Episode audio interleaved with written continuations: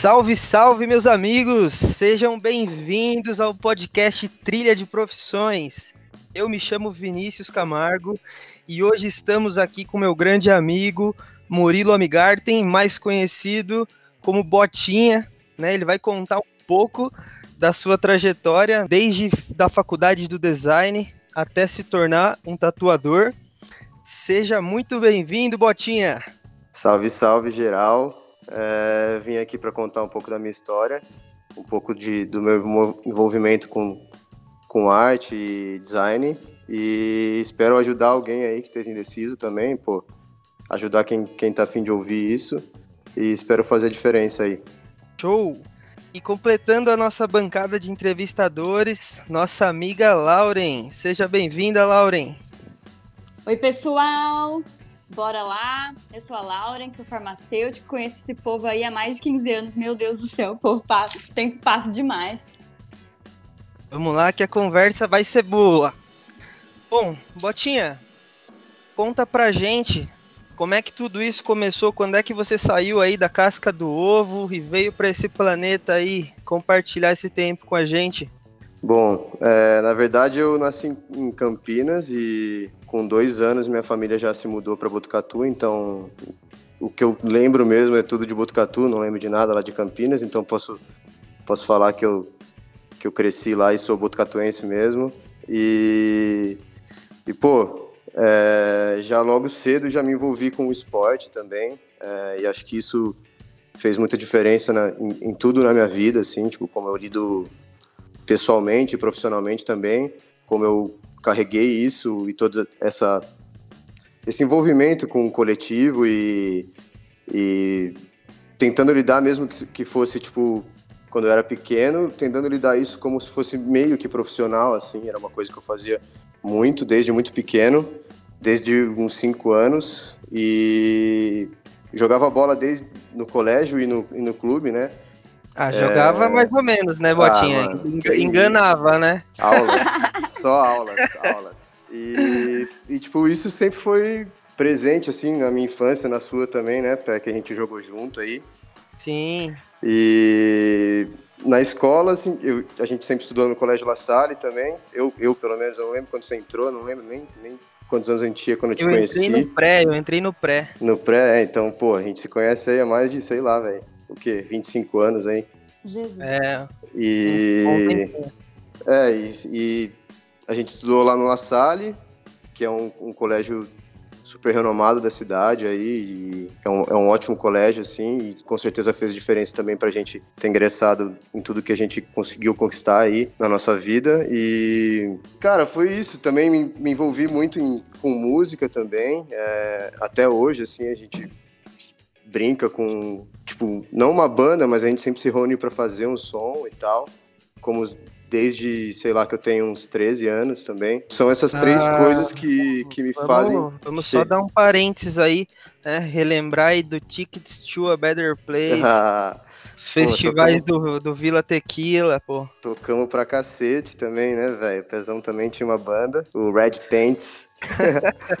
E, pô, isso também faz muita diferença, assim, hoje em dia. Eu acho que todo esse contato que a gente teve desde pequeno com arte, para mim, foi muito importante, assim, eu sempre desenhei também. Eu sempre fui muito sensível com isso, assim, sempre me movi é, a partir disso e todos os meus interesses musicais e tudo, até hoje. E com arte, eu lembro que eu comecei a desenhar até, pô, cara, eu acho que eu tinha uns sei lá, cinco anos também, assim. Tipo, e a gente começou, eu comecei a desenhar, eu e meu irmão, meu irmão desenhava também junto comigo. Minha mãe gostava muito de, de NBA e tal, e a gente também acabou gostando, porque é muito gráfico tudo, assim, né, na NBA, e a gente gostava de copiar logo do, do Chicago Bulls e tal, tipo, e acho que esse foi meu primeiro contato com desenho, assim. E na escola também, sempre brincando com a galera, sempre desenhando também, tipo, gostava de desenhar a galera em situações assim, tipo, fazia aqueles flipboard, que é meio que uma história em quadrinho de você vai passando as páginas assim, e isso se torna um, meio que uma animação. Então, tipo, desde pequeno assim, cara, eu tive contato com desenho assim, e, e era fissurado em desenho animado também, pô. E conta aí os desenhos que tu fazia na no ET aí. É, pô, tinha um amigo nosso ele tinha uma verruga na mão, assim, tá ligado? E aí a gente, pô, ficava derretendo na aula lá, pô, moleque, não tem nada para fazer, né? Fica ali vagando mesmo, que não tá afim de prestar atenção na aula mesmo, e começa a brincar com o amigo e, pô, era só uma verruga que virava um monte de coisa. Eu lembro que virava olho de uma parada, virava nariz de palhaço, tá ligado? Pirata. Pirata, porra, rachava o cano com a molecada, né? Isso também era outra coisa que, tipo, é bem um exercício de criatividade também, assim, que, que isso também eu me bato até hoje. E a, até ali naquele momento eu já tava praticando essas coisas e, e acho que, pô, é isso, sim, mano. É, o contato com a arte sempre foi, tipo, sempre fissurado em desenho também, desenhando é, Dragon Ball, essas coisas. E, cara, sempre me espertei a isso, assim. É, e o esporte também, tá ligado? Então, isso foi uma. Chegou um momento, assim, que eu tive que decidir, assim, o que, que eu queria fazer. Se era o esporte ou, ou ficar praticando arte, tocando música. Daí tive que largar o esporte, né? Aos, quando eu tinha uns 15 anos, assim, eu tive que decidir. E foi era isso. Muito, era muito essa dúvida, né? E aí, ou era o esporte ou era o estudo, né? Acho que muito, muito de, muitos de nós passamos por esses por essas indecisões, né? E, e aí quando tu escolheu é, fazer uma faculdade, fazer um, um vestibular, é, ficou claro para você, estava claro para você essa, essa visão de fazer design? Como foi esse processo? Cara, na real não. É, a minha ideia mesmo era no terceiro colegial, assim, eu já nem, cara, nem pensava direito, assim, o que, eu queria fazer. Eu só sabia que eu gostava de biologia. E eu lembro que eu prestei biologia, é, mas sabendo que eu não ia cursar mesmo se eu passasse, assim. Eu só prestei para por prestar mesmo, porque minha mãe falou que eu tinha que prestar, nem sabia realmente o que era o meu interesse. E também nem sabia se eu ia prestar design, assim, se, se eu realmente queria. Tinha muito essa dúvida também, da, acho que dos pais também colocavam isso na nossa cabeça, que a gente tinha que decidir uma profissão que, pô, que desse dinheiro mesmo e tal, que desse uma segurança pra gente, né? Então, cara, eu tive que meio que deixar para um pouco mais para frente assim essa decisão, tá ligado? E minha mãe entendeu também, tava tranquila, com, nunca me pressionou tanto assim, tá ligado? Ela sempre meio que pesou tudo que eu falava quando eu ia prestar, tipo, sei lá, eu decidi prestar design quando eu fui fazer meu primeiro ano de cursinho, assim, é, mais ou menos no meio do ano, nem sabia até o começo do ano que eu ia realmente fazer design, né? E aí meu irmão tinha prestado design uns dois anos antes, um ano antes, e, tipo, daí que eu fui meio que entender, assim, mais ou menos também, não sabia realmente o que, que era, o design Botinha. mesmo. Pode Botinha. falar. Tenho uma dúvida. É, você falou que foi fazer cursinho, e mesmo durante o cursinho você ainda não sabia exatamente o que você queria. Então, você considera que esse tempo que você desprendeu fazendo cursinho, você acha que foi importante para você decidir Caso contrário, você teria decidido, sei lá, biologia ou talvez alguma outra coisa que você que nem tivesse muito a ver com você e meio que só perderia tempo. Cara, com certeza. Eu acho muito cedo para decidir assim o que você vai fazer o resto da vida, assim, logo depois do, do colegial, assim, tipo, sei lá, eu me considerava muito novo, muito imaturo, assim, para decidir o resto da minha vida. Não, com e, certeza. E com certeza foi, tipo, eu fiz dois anos de cursinho e os dois anos de cursinho, para mim, acho que foi o, o ideal para eu ter a maturidade que eu tive quando eu passei, assim. Eu, assim, e nem foi nada muito pensado, assim, na real. Assim, tipo, só deixei a parada rolar, assim. E uhum. eu, hoje eu, eu... mesmo, né? Oi?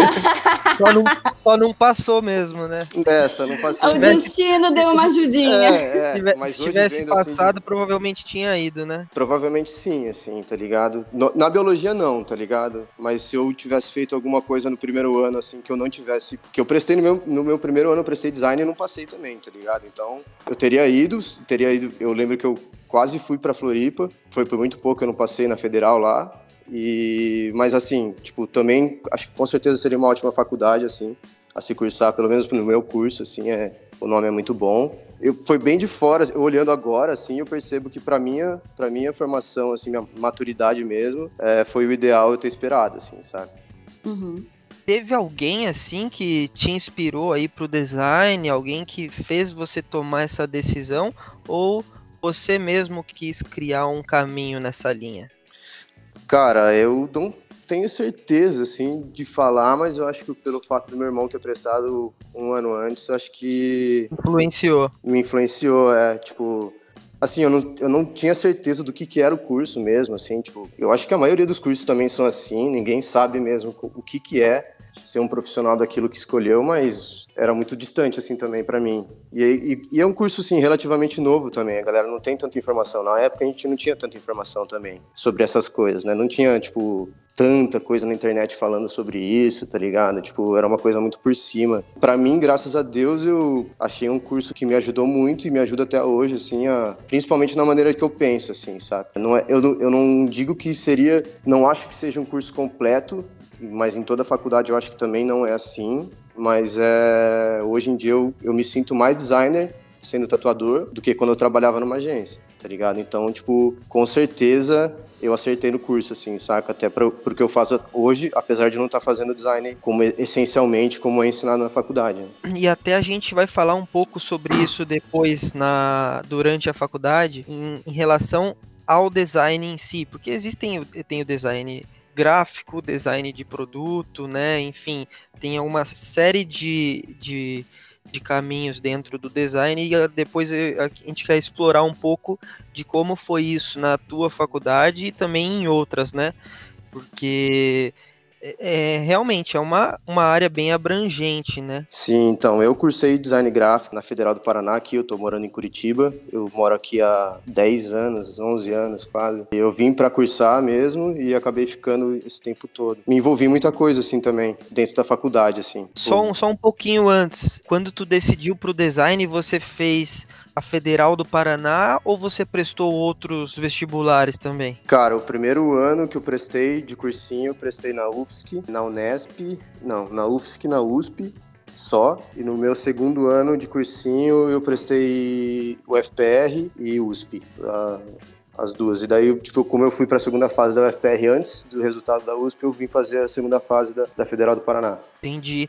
E em Curitiba, tu já conhecia alguém ou caiu de paraquedas aí pra, desbravar? Cara, eu conheci algumas pessoas só. Conhecia o primo do Sam, um amigo nosso aí também, que já, já tava fazendo design. Ele já tava no último ano.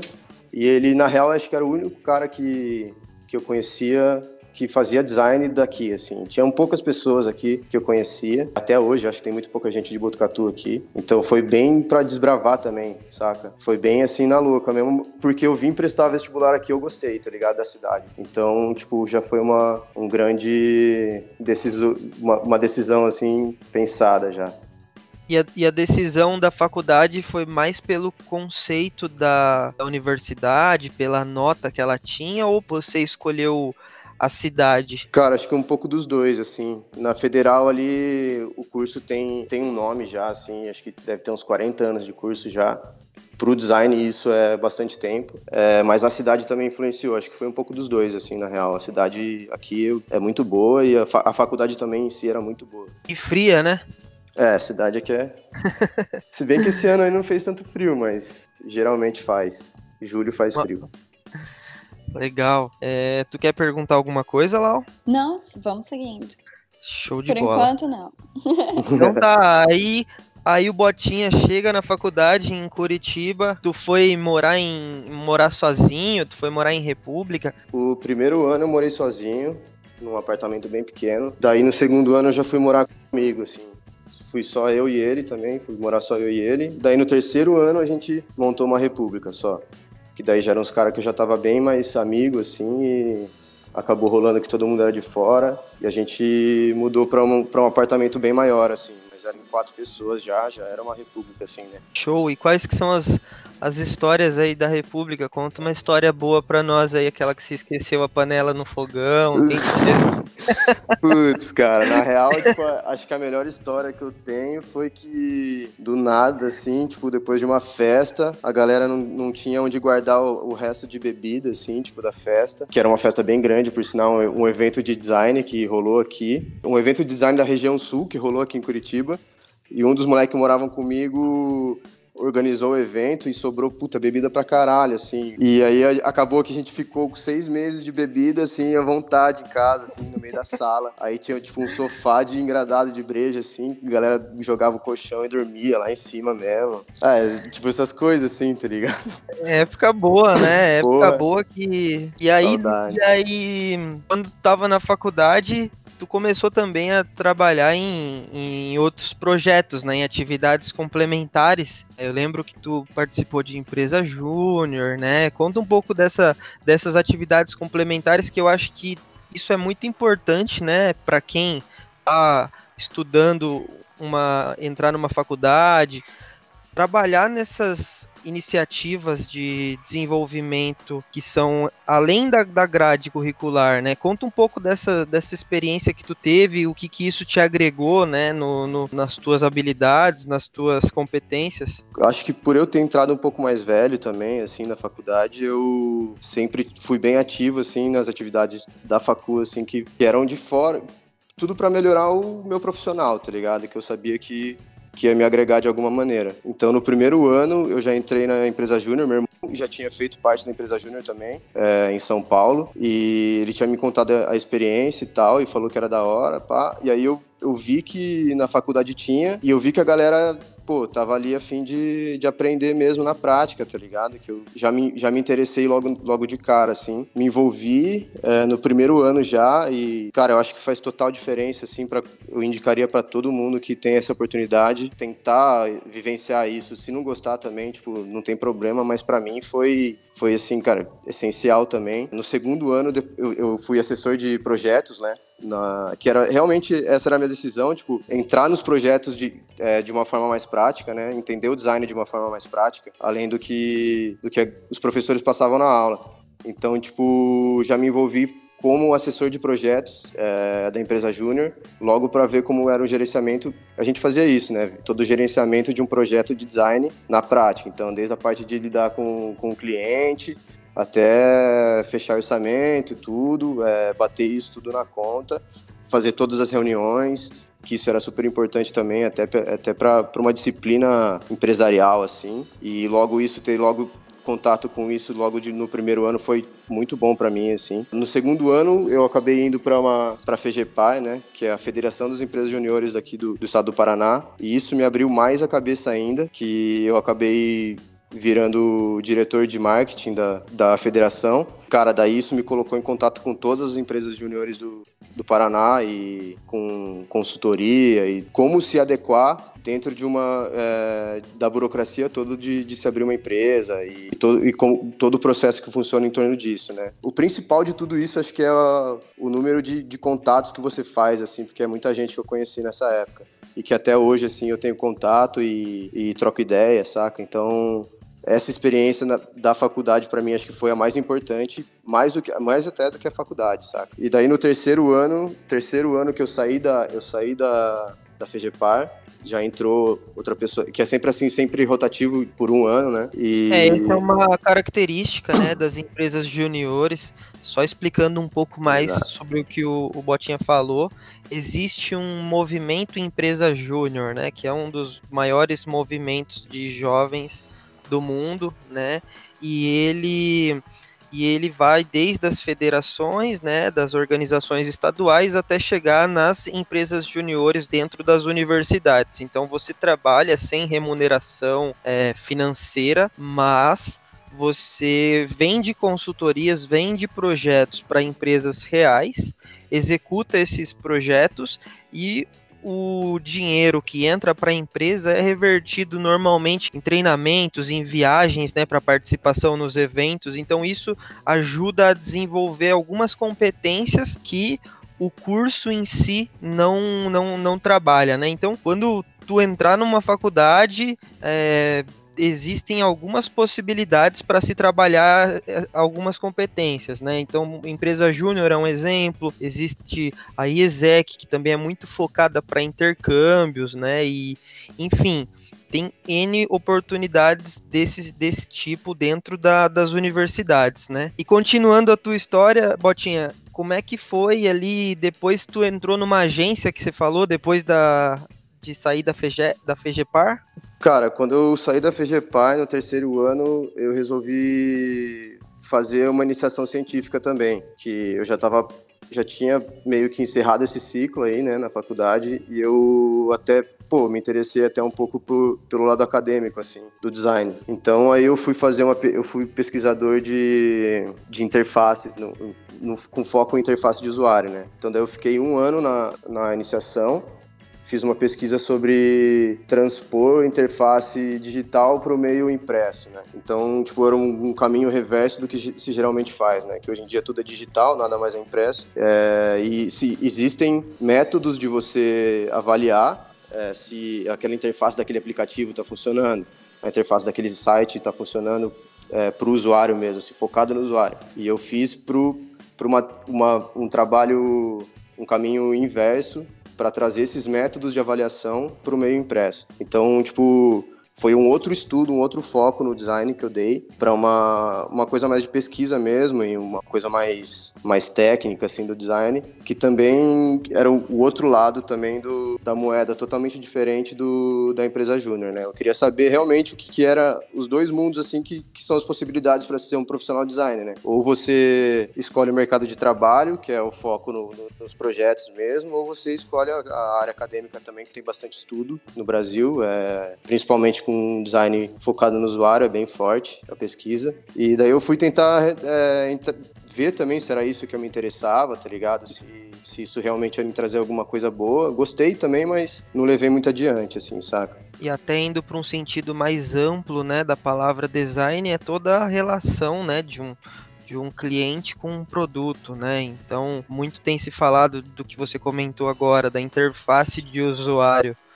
É, a gente está diretamente lidando com plataformas o tempo todo e elas têm que ser é, mais simples, mais objetivas, né? Então é uma área que tem crescido muito essa, essa área de interface de usuários, né? De projetos digitais, tô certo? Tá certo, cara. Na real, acho que esse estudo aí nunca para, tá ligado? Porque é muito, tudo muito rápido hoje, né? Tipo, que a galera tá se envolvendo em, em tecnologia muito, muito avançada e qualquer tipo de empresa precisa disso hoje em dia, tá ligado? Desde o Google até, sei lá, cara, o, o site do, do tiozinho ali, tá ligado? Então, isso é, o design acabou sendo uma coisa muito implementada na vida de todo mundo, muito mais do que era, saca? Tipo, já se tornou uma, uma importância muito grande nas empresas, sim. Entendi.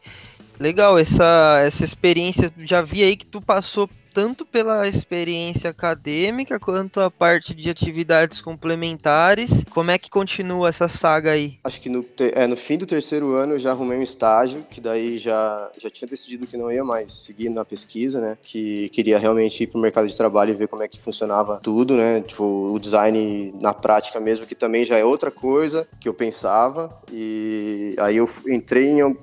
Não, Peraí, deixa eu pensar qual foi a primeira, cara. Eu trabalhei em várias agências, mas é, a primeira foi. Eu trabalhei numa agência que se chamava Desdobra aqui, e ela era focada em, em impressos também, assim, tipo, não era focada em digital. O forte deles não era site, nem nada, não era web, era tudo tipo impresso. Então, eu acho que eu fiz uns uns oito meses de estágio ali e também foi super importante assim na real é, para eu realmente ver como que funcionava uma agência e uma, um escritório de design assim na correria do dia a dia mesmo, que é, já é totalmente diferente do que a gente vê na faculdade, né? Eu trabalhei oito meses lá, oito, sete, oito meses lá, saí, me formei e nesse, nessa época eu já estava meio que fazendo freela, já tinha conhecido muita gente, principalmente na época da empresa júnior, que isso veio a me, a me trazer serviço como freela, tá ligado? Por ter conhecido muita gente. E, e essa, essa época na, como é que, quando que tu começou a, a fazer skates, né? Teve, teve também a época dos skates, Te... foi no, no pós-faculdade ou foi antes? Foi no final, cara, foi no último ano da faculdade. É, eu tava me formando, na real, assim, eu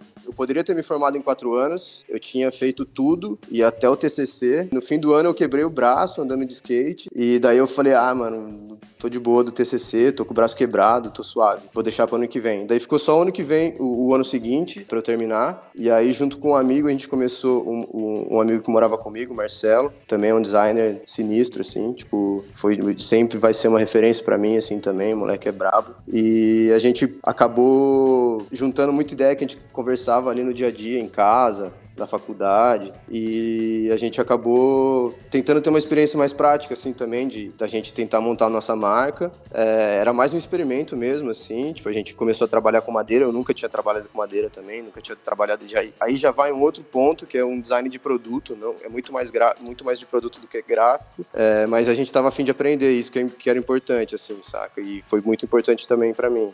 E montar uma marca também envolve o design gráfico também, e isso me interessava muito. Eu já estava ilustrando pra caramba no PC, assim, tipo, tava desenhando muito no, no computador e como freela, e daí acabei tipo, tendo interesse de fazer uma coisa mais minha, assim, mais autoral, assim, mais artística mesmo. E aí eu e ele começamos a conversar muito, trocar muita ideia, referência. E a gente Na chegou época nesse. vocês faziam skates, camisetas Camiseta, também, né? é. Vocês chegaram a fazer boné também? Cara, boné a gente não fez, mas a gente fez camiseta feminina, fe- tipo, ficou foi tipo um bom piloto assim para uma marca assim, não che- não chegou a ser uma marca assim, chegou foi um piloto de uma marca. Quais E- problemas que você já identificou nessa época, assim, de, de, de começar um. E não era um, era um negócio, né? Vocês estavam com o objetivo de fazer isso com viés comercial e vender isso.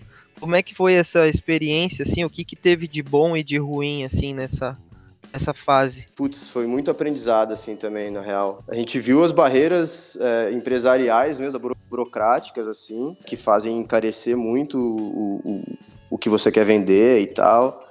É, a gente encarou problema em processos de, de produção também.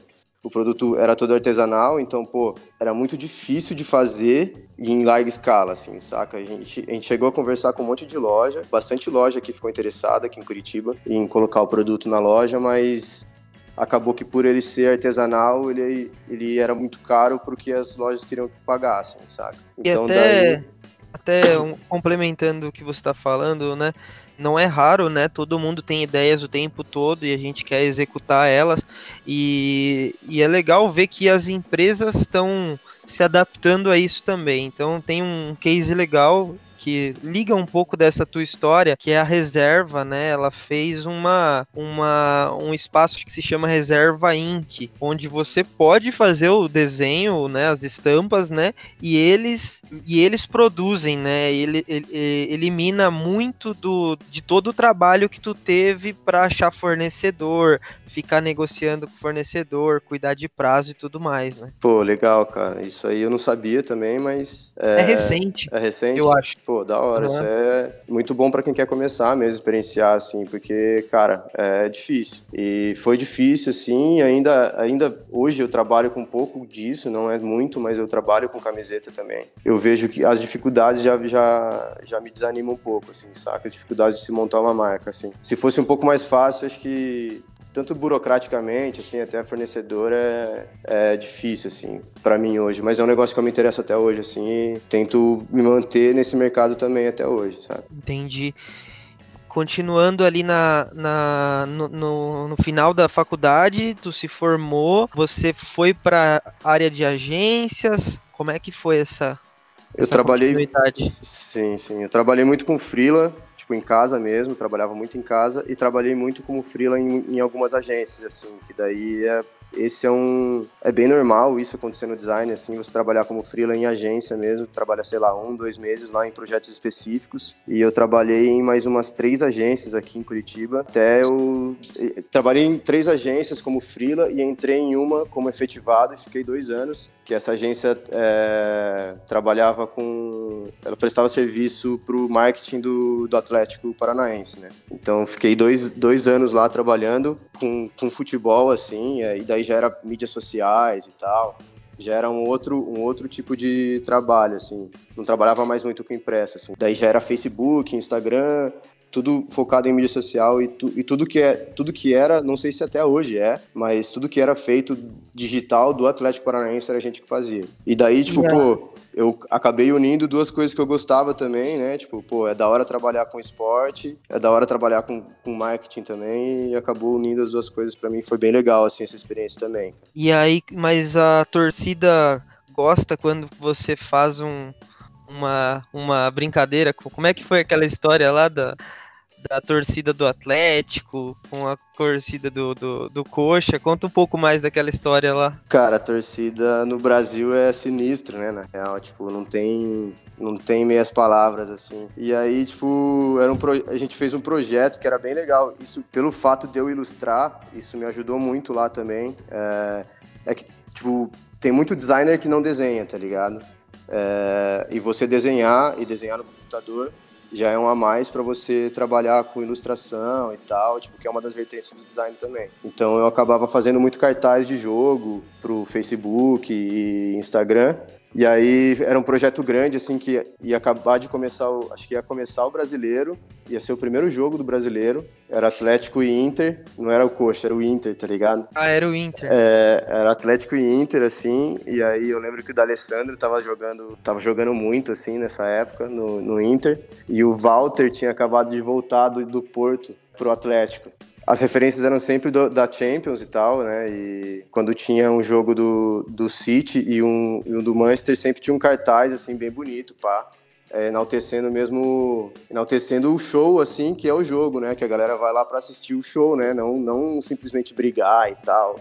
Não tem tanto esse lado, assim. E aí a referência era sempre essa e eles aceitam super bem, a torcida lá aceita super bem esse tipo de, de arte. E a ideia era fazer um, um cartaz do confronto, assim, do, entre Atlético Paranaense e Internacional, né? E aí eu peguei o do Alessandro, faz, tipo, comemorando um gol, né, pro Inter, e o Walter, que era o atacante do, do Atlético, comemorando um gol pro Atlético, tá ligado? Só que isso pegou super mal, assim, na real. É, isso a gente enviou pro marketing do Atlético, foi aprovado, todo mundo aprovou, a gente rodou, rodou o cartaz. A torcida, no... a torcida pegou mal. Cara, é, a torcida pegou mal pra caramba, cara, na real. Tipo, a gente postou no Face, assim, quando a gente postou no Face, eu não lembro se foi a Gazeta, algum jornal aqui, já ligou logo pra agência e perguntou se era oficial, tá ligado? É. E acho que se você procurar aí na internet você até acha. Se tá era tá oficial, pô, foi aprovado, todo mundo aprovou. Então, foi aprovado, tá ligado? Aí já a culpa já não é minha, tá ligado? Tipo, Mas é, acho que se, se, você procurar você até acha na internet. Tem, velho, eu acho. Se você procurar aí. É, os sete erros do cartaz do Atlético, tá ligado? Você vai acabar achando aí, vai ter uma. É, a gente brinca e relembra esses fatos, mas é importante é, falar sobre isso, né? Erros acontecem e tá todo mundo. tá todo mundo na, na linha de frente de, de, de fazer as coisas e, e acontece de, de você errar, né? Óbvio que tem as consequências, mas e isso te pode ter certeza que te mudou, né? Quando aconteceu aquele, aquele erro, você começou a ter mais atenção sobre as coisas que você fazia com outra percepção, tô certo? Sim, sim. Na real, tipo, todo mundo, até o, os meus chefes lá na agência já, tipo, ficaram mais espertos, tá ligado? Porque passou por todo mundo, tá ligado? O cartaz passou, todo mundo gostou. Até o Petralha tinha gostado, aprovou. Como Petralha... era o cartaz? Putz, cara. Repete. É, era o. Era o D'Alessandro comemorando um gol, assim, contra o. O D'Alessandro, atacante do Internacional, comemorando um gol contra o Atlético, e o Atlético também comemorando um gol. Tipo, era um, num pé de igualdade, assim, saca? Mas daí a galera, vixe, cara, no Facebook começou a metralhar os. Mas você lembra como era o desenho? Cara, era, tipo, putz, era os dois comemorando, assim, era um desenho, assim, tipo, um em cima, o outro embaixo, daí tinha, tinha um, dos erros era que... que o... Sabe por que eu tô perguntando? Porque eu acabei de procurar, eu achei. Você achou? É isso, é isso. Não, é eu tô melhor. melhor. É a manchete. Encontre os sete erros no pôster de estreia que o Atlético publicou e tirou do ar. Sim, exatamente esse, é esse. é, e ainda aí, tem no Google. É, tipo, a galera, o, o torcedor é, cara, aqui é sinistro, assim, tipo, com tudo, assim. Tinha, tinha um quadro do Facebook lá no, na agência que chamava acho que era terça-feira sangue, que eles postavam foto de bebezinho que tinha acabado, é, tipo, meio que recém-nascido, e ou um pouquinho mais velho, assim, mas tipo, até uns dois anos, os bebezinhos com a camiseta do Atlético e, cara, a torcida não perdoava nem isso, assim, saca? Então os caras são cruel, velho, mesmo. Então, um... você foi o Pode precursor falar. do meme, é isso que você quer dizer? Ah, não sei, velho, não sei, acho que não. eu tive uma história parecida com essa, né? Na época da, da Save Time, dos guarda-chuvas e tal. A gente foi lançar o guarda-chuva do Jack, fez uma campanha, gravamos, tiramos as fotos lá com a musa do Jack e tal, e o e o outro amigo nosso que acabou virando modelo lá na oportunidade. E assim que a gente lançou o guarda-chuva, ele tinha ponta, né? E não era, não podia entrar com guarda-chuva no, no estádio. Mas a galera cancelou o produto de cara. é, então. Falou assim: não, mas como é que você faz um guarda-chuva com ponta que não pode entrar no, no, no, no estádio? Beleza, tudo bem. Até aí tinha um erro da ponta, né? Mas pô, você não usa guarda-chuva só no estádio, né? Você usa guarda-chuva na cidade, no carro, enfim. Mas é isso, erros acontecem, né? É, e principalmente num. Assim, apesar de ser tipo, futebol tal é um meio bem conservador ainda também, tipo, os pensamentos são bem atrasados, assim, com relação a tudo. Isso reflete na torcida, tá ligado? Eu acho. É um, é um, um mercado bem difícil, assim, cheio de, de amarra, assim, que você tem que se ligar em tudo que você tá pisando, tipo, sempre pisando fofo, tá ligado? Não dá pra arriscar muito, tá ligado? Aqui no Brasil, pelo menos, não. Acho que lá fora a galera já é um pouco mais ousada, assim, tá ligado? Nesse sentido. É um negócio que envolve muita paixão e rivalidade, né? Sim, mano, sim. Mas foi, tipo, mas foi bem legal, assim, trabalhar com eles, assim, é, apesar de tudo, assim, tipo, a experiência foi muito positiva, assim, para mim. E até, tipo, um pouco depois, depois que eu saí da agência, eu mantive contato ainda com os, com os meus chefes e fiz uns freelas para ele, então, para eles, então era bem, cara, acho que foi o melhor, meu melhor emprego, assim, na real, tipo, foi bem tranquilo. Eu trabalhava como freela ainda ao mesmo tempo que trabalhava lá, e eu trabalhava lá durante seis horas no dia só, isso era bom. Então, tipo, era tudo bem maleável, assim, tipo, a galera era, era mais nova e tal, então, tipo, era tranquilo o trampo. Entendi. E nessa época tu já pensava em tatuagem ou como é que tava? Essa... Cara, foi, foi logo no, no final desse segundo ano que eu tava nessa agência, assim, tipo, eu entrei lá, eu, eu acho que era em janeiro mesmo, eu fiquei exatamente dois anos, assim, e saí em janeiro também. Eu continuei fazendo uns frilos para eles, mas eu já tava desenhando pensando em tatuar, tá ligado? Eu já tinha comprado, tipo, na real teve um, um calor meu da, da faculdade que, que tinha largado a faculdade para ser tatuador, e ele já tava mandando super bem, já fazia uns quatro anos que ele já tava tatuando, e ele sempre via meu tra meus trabalhos, assim, e tal, e, e tipo, elogi elogiava como na, na visão de, de tatuagem, assim, saca? De um trabalho. Que sempre foi minha referência também, tipo, como eu sempre desenhei e acho que para todo mundo que desenha, pelo menos um pouco brisa nisso, tá ligado? Manda um salve pra ele aí, pô. É, um salve pro Nicolas Marres aí, cara, que me ajudou pra caralho aí no começo. É, teve paciência para tudo, assim, que eu perguntava. E foi uma coisa que ele me falou, assim, também quando eu tava começando é, a me interessar por isso, que era ele falou assim, cara, se você quer mesmo, você tem que demonstrar que você tem interesse, tá ligado? Senão não vou perder nem, meu, nem vou perder meu tempo, tá ligado? Com você. Então, tipo, o lance é esse. Você, você tem que demonstrar que você quer para alguém realmente passar um conhecimento sobre isso, que é uma coisa que até existem cursos e tal, sobre tatu e tal, tipo, para se formar um tatuador, mas, cara, é muito básico, vai muito além disso, assim, saca? Então, esse moleque me passou a visão, assim, de como funcionava o mercado, de, de algumas coisas técnicas, assim. Eu lembro que no começo ele me falava, e é tanta informação, assim, ele me falava tanto, assim, que eu ficava, mano, zureta, tá ligado? Não, não conseguia entender as coisas, assim. É muito técnico. Apesar de tudo, é muito técnico tudo, assim, máquina e, e material e tudo, isso é muito técnico e, tipo, você acaba recebendo muita informação e ficando perdido. Mas aos até poucos... Entrando, até entrando um pouco mais nesse assunto assunto que você começou agora, fala um pouco da diversidade de, de agulhas, de tintas. Ô, Bota, é que... desculpa Oi. interromper aí, Pé. Eu só quero fazer uma pergunta relacionada à faculdade antes da gente entrar no âmbito aí das tatuagens. Você, você sempre desenhou, né? Eu lembro que até quando eu tava na faculdade eu pedi para você fazer um, acho que era o símbolo da nossa atlética lá da farmácia e eu pedi para você desenhar para mim. E você sempre mandou muito bem na, nos desenhos. Mas o que eu quero saber é, a sua galera, a sua turma da faculdade, eles também eram, assim, artistas, desenhavam, é, eram criativos? Era, tipo, uma característica comum nas pessoas que prestaram, que, que fizeram esse curso de design com você? Eu também tinha gente que caiu de gaiato lá e no fim deu super certo, acabou desenvolvendo essas habilidades que talvez não tivessem antes. Cara, assim, mais ou menos, assim, acho que metade, metade Tem gente que entra lá pela arte, assim, em si mesmo, por, por que nem, tipo, o curso de design ele é bem técnico também, com você precisa de vários softwares, você precisa trabalhar no Photoshop, você precisa trabalhar no Illustrator, no pacote Adobe em geral, assim, tipo, para fazer animação você precisa do After Effects. Então, tipo, vai muito além de você também ser artista. Não, não basta você desenhar, saca? É, uhum. Basta você também operar o software ali para. Então tem gente que não desenha, mas manipula muito bem a imagem, sabe? Então tipo, acaba sendo arte, mas é um outro tipo de arte também.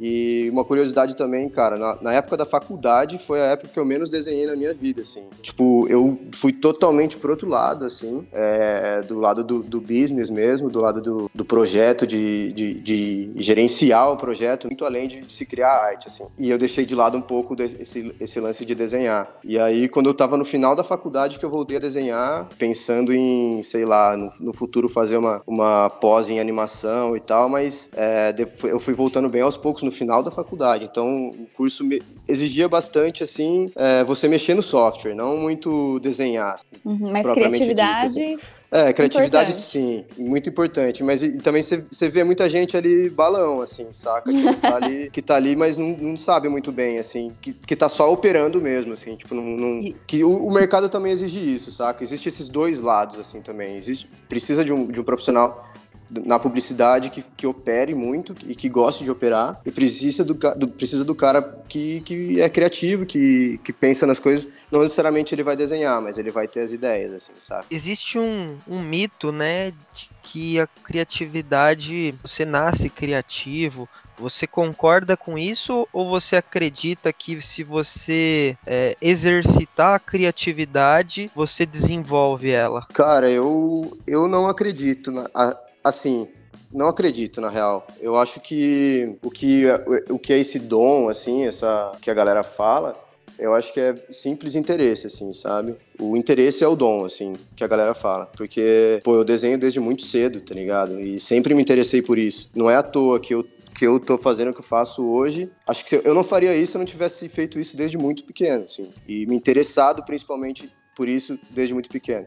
Então acho que se a pessoa se interessa, se ela dedica, ela chega, ela faz o que ela quiser, assim, saca? Tipo, consegue chegar onde quiser. Não é uma, uma questão de, de dom, não. É uma sensibilidade para algumas coisas. Até porque é, existem diversas ferramentas onde tu pode trabalhar uma criação de conceito, enfim, chegar numa concepção de algo que irá se tornar um design, né? Sim, total, cara. Eu acho que é totalmente um exercício diário, assim, na verdade. Tem que ser diário. É exercitar a criatividade diariamente, assim, que você acaba é, desenvolvendo muito mais, sabe? Certo. legal. legal. Muito boa pergunta, Lau. Bom, aí tu comentou, né, do Nicolas, que ele começou a te ensinar. Além do Nicolas, tu já buscava conhecimento? Como é que você estudava para isso? Como é que foram as primeiras tatuagens? Enfim, conta um pouco dessa, dessa virada de chave que tu deu. Cara, na real, eu sempre fui muito autodidata, assim com, com tudo. É, desde a da época que eu tocava violão e guitarra,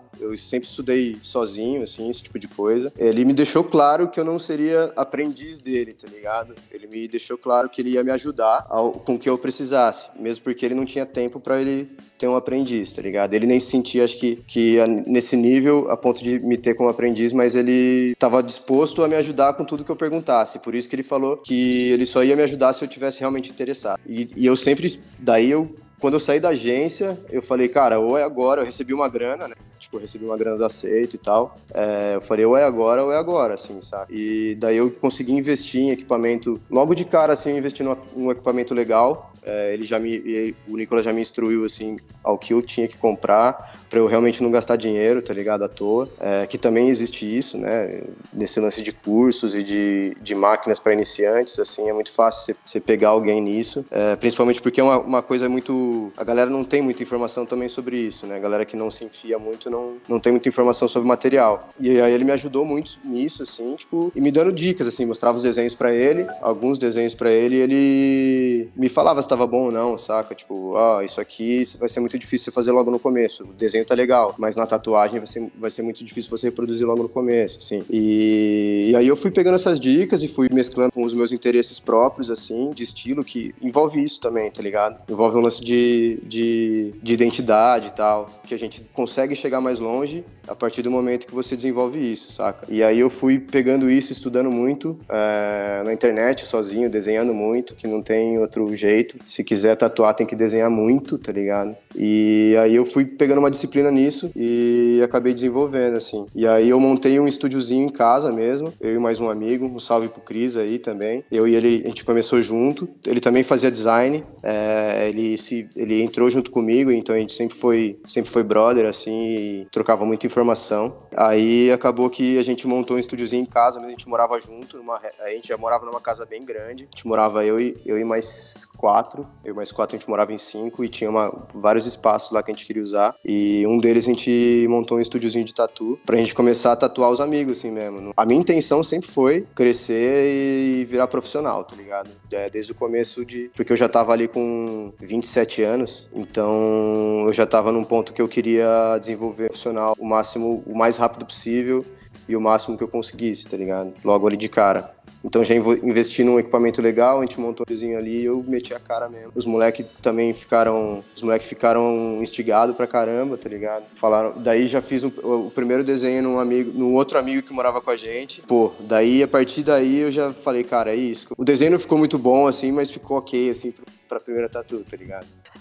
Um fato é que você já desenhava muito bem. É, isso aí ajudou tinha, total. Já tinha. Assim primeiro desenho em você com a máquina, né? Falando do equipamento, você fez em alguma coisa assim, algum ou você já fez direto no, no, no numa pessoa? Cara, hoje, não assim, sei se existe alguma alguma forma de você treinar com a máquina em alguma outra superfície. Existe, existe. Hoje tem pele artificial já, assim, tipo você compra na, na loja de material de tatu, você compra uma é uma folhinha de silicone assim, como se fosse um um papelão mais grosso, assim, mas ele é de silicone, assim, é, é na, no, na, espessura de um papelão, mas de silicone. E você treina ali e tal. É, hoje em dia é muito mais fácil, assim. Já existia isso, tá ligado? Quando eu comecei a tatuar, mas eu, na real, que eu, eu só fiz uns traços, assim, para eu ver o peso da máquina mesmo e já saí traçando no, no moleque. Já foi pra cima, já. Já foi pra cima, Esse na é real. meu garoto. E Bota, qual foi a sensação da primeira tatuagem? Cara, velho. Você tremeu? Cara, a sensação de estar tá desenhando no ar, assim, é essa sensação. Eu assustei, assim, fiquei, fiquei muito nervoso, muito, muito, muito nervoso, assustei, assim, tal, mas o desenho não ficou ruim, tá ligado? É, é, foi muito estranho, o lugar foi estranho, tá ligado? Tava tudo errado ali, na real, tipo no, no, primeiro dia, no, no, primeiro dia a gente queimou uma fonte, que a fonte é o que faz a máquina funcionar, né? Você liga lá na tomada e, e, regula a força que a máquina vai bater. A gente regulou ela muito forte, e daí ela queimou assim, logo nos. Acho que deu uns 5 minutos dela estar tá ligada, a gente queimou uma e já, já tinha outra ali um pouco piorzinha, a gente usou ela mesmo pra, fazer, porque já tava tudo montado também. Tipo, cara, foi totalmente errado, tá ligado? O que a gente fez ali. Totalmente, assim, tipo. E nessa época tu já tinha tatuagens também? Já era esse, esse gibizinho que tu é hoje ou não? Cara, na real eu tinha poucas, acho que eu tinha umas duas tatuas só na época. E uma foi do Nicolas, uma, o Nicolas fez em mim, que é o cara que me ajudou. E daí eu já fui meio que pegando a mãe, assim, fui fui vendo ele tatuando, foi no meu braço, no meu antebraço, assim. Inclusive foi lá em Joinville, fiquei na sua casa lá, até, não sei se você lembra. Lembro, foi na, você foi na convenção. Foi na, na convenção de tatuagens, é, né? fui na convenção, ele, eu fui de cobaia na convenção, tá ligado? Não cobaia, não é cobaia o nome certo, eu fui competir lá. Tipo, o cara foi competir na, na categoria old school. E eu cedi a pele para ele. Pra caravela ele... esse, né? É uma, é uma caravela, assim, no, no, meu antebraço. Eu gosto muito desse trabalho até hoje, assim, tipo, e até por isso, assim, e até pelo, pela forma como eu fiz ele e tal, tipo, a viagem toda, tá ligado? Foi, mó, foi, foi bem da hora, assim, na real, esse, esse, esse dia. E aí eu fiz um bate-volta daqui de Curitiba pra Joinville, fui fazer esse trampo e já aprendi muito, assim, olhando ele fazer, tá ligado? Você estando na feira ali também, você acaba vendo que ali você tem possibilidade de material, tá ligado? É bem importante esse tipo de evento, assim, eu não participo, mas eu acho bem importante pra, pra galera entender mais a tatuagem, assim, saca? Tipo, não só para tatuadores, mas a, galera que, que gosta de tatu, assim, e quer, se, se interessa por conhecer mais, é muito legal ir, assim. E você vê um monte de família também, não é só, só os loucos tatuados, tá ligado? Você vê um monte de família, assim, junto. É da hora, isso que eu ia falar. Como é que é essa questão assim do a visão da tatuagem, né? Antigamente tinha muito preconceito, hoje ainda tem, não dá pra Não dá para negar, existem ambientes que você não, não, não é bem visto uma tatuagem, né? Como você tá enxergando isso e essa mudança desde quando você começou? Cara, na real, assim, é... eu já eu faz quatro anos que eu tatuo, né? A partir do momento que eu falo que eu sou tatuador, eu já vejo que as pessoas já não demonstram esse tipo de, de preconceito, tá ligado? Mas por eu ser um profissional da tatuagem, tá ligado? Eu nunca, na real, eu nunca sofri muito com isso, porque o mercado que eu trabalhei também sempre foi muito aberto, sempre foi muito aberto e não tive muito problema com isso, saca? Nunca ninguém me julgou muito, não. Mas eu sei que existe, saca? Tipo, em alguns, em alguns ambientes, até amigos que eu já tatuei. Se, se você trabalha num ambiente mais conservador, cara, dificilmente a galera vai aceitar esse tipo de coisa, principalmente para quem trabalha em comercial e tal. Então, sempre que tem que estar tá com aquela imagem, tá ligado? Ainda existe, mas eu acho que ainda existe o medo das pessoas sobre esse preconceito. Então acho uhum. que existe as duas coisas. Existe o preconceito, ele é pequeno, mas existe.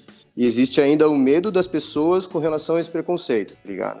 Que ainda impede as pessoas de tatuar. Mas é, é, isso já tem mudado muito, assim, tipo, desde muito tempo. Então, Assim, eu nunca passei por isso, saca? Mas eu, eu sei de gente que já passou. Entendi. Bom, no teu dia a dia, hoje, como, como funciona teu processo criativo? Como você se organiza na tua agenda? Até mesmo um, como você faz o teu marketing para trazer novos clientes. Fala um pouco sobre isso também. Cara, hoje a gente trabalha praticamente 100% no Instagram, né? É, acho que todo tatuador hoje trabalha assim. Hoje você já tem muito mais liberdade. Eu já trabalho, eu tenho o meu estúdio aqui em Curitiba, né? Tô com o meu estúdio aqui, eu e mais eu e um aprendiz e mais um amigo que está trabalhando aqui também. Hoje na pandemia assim já já tá funcionando de outra maneira, né? Geralmente eu tatuo uma pessoa por dia, que acho que é o tempo que dá legal para eu desenvolver um trabalho com calma, tá ligado? Tipo, para eu ter realmente o contato com o cliente que, que que deve ser assim a experiência, saca? Eu prezo muito por isso também muito pela, pelo que, que é a, a, tatuagem e o meu processo se baseia nisso, assim, tipo, então eu, eu desenho todo dia, óbvio, mas eu sempre tô tentando estar tá com a cabeça tranquila também para eu conseguir trabalhar de uma, de uma maneira que. Porque a tatuagem, como ela vai ser eterna, tá ligado? Não, não que ela é eterna, mas como ela é uma, uma coisa bem durável, tem que ter uma responsabilidade muito grande com relação a isso. Então a gente tem que estar tá sempre muito atento, assim, a muita coisa e com a cabeça bem tranquila. Se eu já não tô, se eu não tô num dia legal, assim, tá ligado? Eu nem tatuo. Já passo para outro dia e tal, é... mas eu sou, eu sou bem organizado, assim, com relação a isso, tá ligado? Com agenda e tudo Eu procuro fazer sempre um trabalho por dia, procuro fazer esse trabalho legal, assim, tanto para mim quanto para o cliente, que é um que eu acho que a, o trabalho não é 100% dele e nem 100% meu, tá ligado? Então, eu acho que como é dos dois, a gente tem que tornar isso a melhor experiência possível, assim. Eu eu sempre acordo, faço um exercício assim de manhã, tomo um café, fico com a cabeça bem bem tranquila assim, antes de desenhar, e eu sou muito produtivo de manhã, assim. À tarde, eu, geralmente, eu resolvo as paradas mais burocráticas e, e, de materiais, assim, que eu tenho que ter aqui no estúdio para manter ele funcionando, assim. E de manhã, eu sempre tô desenhando, tá ligado? Então, geralmente, eu posto de manhã, assim, as coisas, que também é o é uma outra coisa que você percebe pela atividade do Instagram, que acho que cerca de 11 horas acho que é o melhor horário para você postar, assim, é, pra galera ver, visualizar. Eu tô sempre postando coisa nos stories também. Agora na pandemia eu tô, eu tô um pouco mais devagar porque eu tô estudando um outro estilo de tatu, assim, que eu quero mesclar com o meu trabalho, então eu tô, eu tô bem dedicado no estudo, assim, e tô um pouco de, mais devagar na tatu, pela segurança mesmo, assim, saca? Eu tô tatuando uma pessoa só por semana e tal, e o resto eu, eu tô direcionando pro meu estudo, assim, em cima desse estilo. É, tenho uma dúvida. As pessoas elas já vão com desenho para você ou a maioria das vezes elas pedem para você desenhar alguma coisa em cima de alguma ideia que elas tiveram? Tipo, ah, eu quero desenhar um leão e pede para você desenhar ou elas já vão com um desenho meio pronto? Cara, geralmente elas me pedem para desenhar, assim. Acho que isso é pela postura que eu, que eu tenho no, na, na rede social. Eu ia assim, comentar, sabe? eu acho que foi um posicionamento que você criou, né? Exato, é. Eu sabia que ia ser uma, uma maneira um pouco mais demorada de eu me estabelecer no mercado, assim, eu sabia disso, é, mas eu ainda prefiro trabalhar assim, sabe? Tipo, eu trabalho bem mais feliz, assim. E assim, na real, eu trabalhei num, eu trabalhei num estúdio aqui em Curitiba, e eu vi que a pegada era diferente, assim, saca? Era uma parada mais comercial, assim, tipo, às vezes chegava cliente de rua e tal, pedindo um, um trampo que não tinha nada a ver com o meu estilo, saca? E às vezes eu fazia. Hoje em dia eu já não faço mais. Hoje em dia eu passo para alguém que eu, que eu saiba que vai, fa vai fazer que faz tra trabalho tranquilo, assim, até melhor do que eu, sabe? Uhum. Então, eu, hoje eu me posiciono com, com a minha identidade mesmo.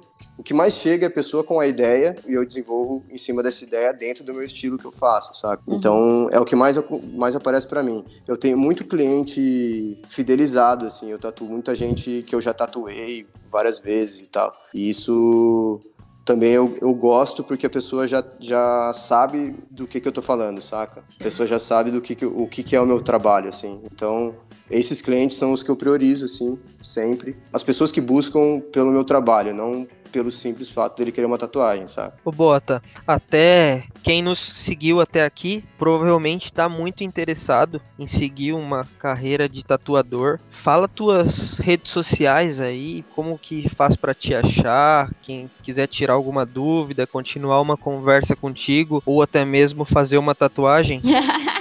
Cara, só me seguir no Instagram ali, eu tô 100% ativo lá, é, arroba Murilo Amgarten, é, tem todos os meus trabalhos lá, eu tô sempre postando minhas viagens também, é, eu, eu, tenho viajado muito, no, agora na pandemia não, mas o ano passado eu fiquei viajando o ano inteiro, eu tô sempre postando é, as datas e tudo lá, e todo o meu trabalho tá sempre, sempre seguindo lá, é só procurar lá e seguir a gente que, que a gente conversa. Perfeito fugindo um pouco de toda essa conversa de, de trabalho, enfim, de carreira, quais são as tuas válvulas de, né, o que que você faz quando não está trabalhando, quais são os seus hobbies, o que que você faz normalmente aí no teu dia a dia?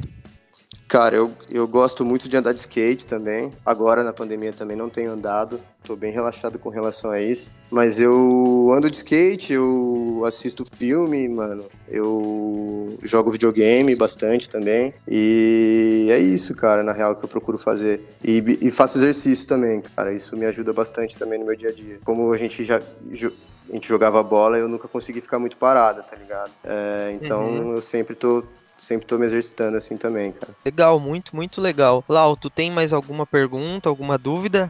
Eu tenho, tenho uma pergunta que não quer calar. Ô louco, meu.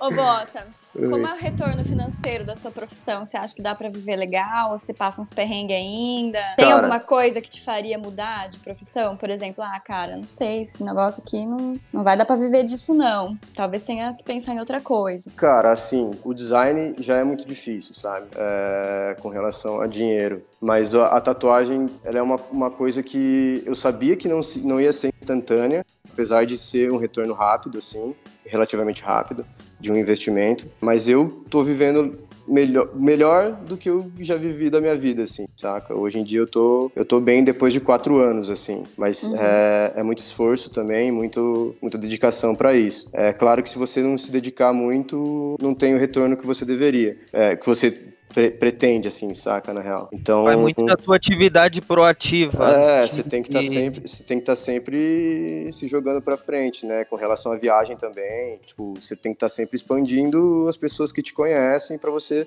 Porque é realmente isso. Você não trabalha, você não recebe. Uhum. Tipo. Então, tem que trabalhar muito. Como qualquer outra coisa, assim, você tem que trabalhar muito para ter um retorno bom.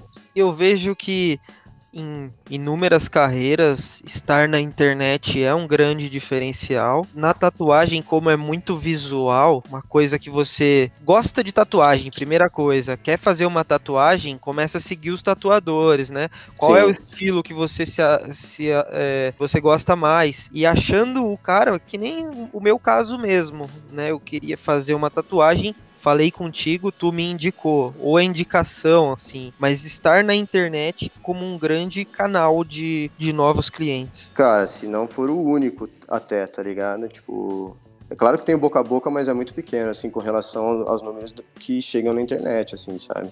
É muito pequeno. Então tem que estar, tá, tem que estar tá no Instagram, tem que estar tá postando, tem que estar tá sendo visto ali, até porque tem muito profissional hoje em dia também de, tatu de tatuagem, tá ligado? Tem muito tatuador aí que, que tá aparecendo cada vez mais e tá, tipo, não que seja uma competição, mas é uma coisa para você ficar ligado que se você não fizer também, você não vai aparecer. Então tem que estar tá na net, né? não tem jeito. Com certeza. E tu tá na net, Botinha, e tu tá no trilha de profissões agora. é, isso aí, cara. Que isso, hein? Até, até fazendo os encaminhamentos finais, Massa. Fazer uma pergunta pra ti, Botinha. Boa. Se você pudesse olhar pro, pro Murilo de 10 anos atrás, qual conselho tu daria pra ele? Cara, acho que se dedicar mais, assim. Dedicação, assim, em tudo. Em tudo mesmo, assim, tipo, tudo que você for fazer, coloca o máximo, assim, que você conseguir. É que, tipo, eu sempre fui assim, mas é, eu sei que teve algumas épocas de relaxa aí, mas é, acho que era isso, mano. Legal. Legal, muito, muito boa Massa, nossa pé. conversa. Queria Da te hora, agradecer aí pelo teu, pelo teu tempo, por toda a tua trajetória, compartilhar ela conosco aqui. Agradecer a Lau também pela essa participação, por todas as, as ótimas perguntas de hoje e das próximas, né, Lau? Opa, tamo aí. Pô, Pé, eu que agradeço aí, velho, o espaço pra poder falar um pouco so- da minha história, assim, do- de, de- das minhas escolhas aí e espero ter ajudado alguém aí também a sanar as dúvidas. E qualquer coisa que alguém quiser também pode me chamar no Instagram lá que eu tô, tô respondendo. Show de bola. Boa, boa. Galera, Valeu, então é isso. Muito obrigado. E Valeu, até a Pé, tamo próxima. junto. Falou, galera. valeu.